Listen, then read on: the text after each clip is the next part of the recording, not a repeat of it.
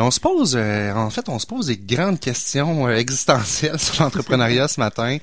Euh, beaucoup de gens ont l'idée ou le désir d'entreprendre, ou en tout cas, peut-être qu'ils n'identifient pas nécessairement qu'ils veulent entreprendre, mais ils veulent réaliser un projet.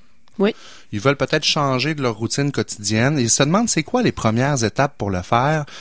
Où c'est que je peux m'adresser pour démarrer mon entreprise? Ou, ou dans un autre ordre d'idée, les gens, ils savent qu'ils veulent euh, être en affaires, mais ils n'ont pas l'idée de qu'est-ce qu'ils pourraient euh, partir comme projet ou entreprise à acheter ou des fois. Euh, Donc moi je sais en dedans de moi que j'aimerais ça être à mon compte, j'aimerais ça avoir mon business, mais qu'est-ce que je peux faire? J'en ai aucune idée. C'est ça, je suis pas un inventeur, j'ai pas l'idée du siècle, j'ai pas. Il y en a qui ont aussi le financement, ils ont de l'argent, sont prêts à se partir puis ils ont quand même de l'argent, mais ils veulent pas acheter un restaurant ou un, commerce au détail ou. Euh, il y en a qui vont voir leur banquier qui dit j'aimerais ça me partir un restaurant, puis la banque dit hum, désolé on finance pas ça. c'est mm. très difficile le financement dans, dans les, les, projets Mais ça c'est une bonne, c'est un bon point que tu apportes. Souvent les gens vont vouloir se partir en affaires, puis c'est leur banquier qui vont aller voir pour voir s'ils sont accessibles au financement. Exact. Mais c'est comme pas la première personne qu'on devrait aller voir. Le banquier là, faut savoir si le projet est rentable ou pas, mais pas pour évaluer le raison. Il faut se préparer plus que ça. On va aller voir le banquier. Il ben faut se poser des questions. Premièrement, en dedans de nous-mêmes, est-ce que c'est en ligne avec qui je suis, avec mes forces, mes faiblesses, avec ma mission de vie, si vous êtes mm-hmm. capable de l'identifier. Et là, ce qui est difficile pour les gens, c'est qu'il y avait des ressources qui existaient, comme entre autres, on pourrait parler du CLD, qui n'existe plus, qui était le Centre local de développement. C'est ça. Euh, donc, c'était une place où il y avait des ressources pour les gens qui voulaient entreprendre, démarrer des, des, démarches entrepreneuriales. Mais là, on fait quoi?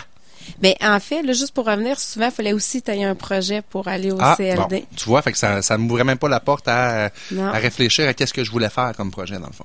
Ben là, ce que je vous inviterais, c'est qu'on a fait un blog en train de ta fibre. c'est une réponse beaucoup trop facile, Jessica, là. Pour justement amener les gens qui veulent euh, en, en, discuter, en parler, pour euh, savoir où ils peuvent s'adresser ou dans quel parce que souvent ce qu'on va parler ça va être des regroupements de personnes qui vont se rencontrer qui vont être au même niveau puis qu'au bout de la ligne, ils vont discuter des mêmes problématiques qu'ils vivent. Là. On pense à des collaborateurs comme le, présentateur de l'émission, le copilote. On aura Louis-Philippe Sutton avec nous tout à l'heure en entrevue.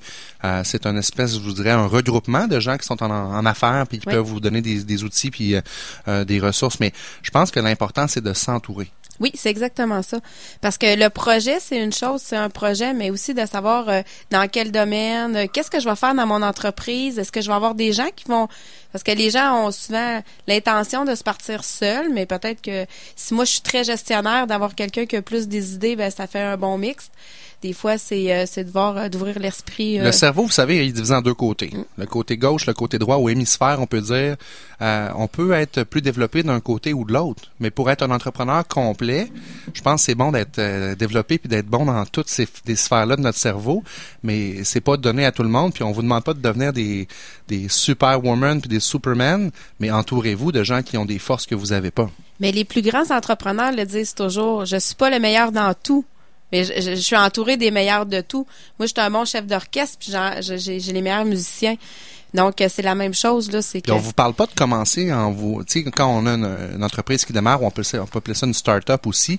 C'est pas le temps de commencer à s'embaucher du personnel, Vous avez même pas généré des revenus encore.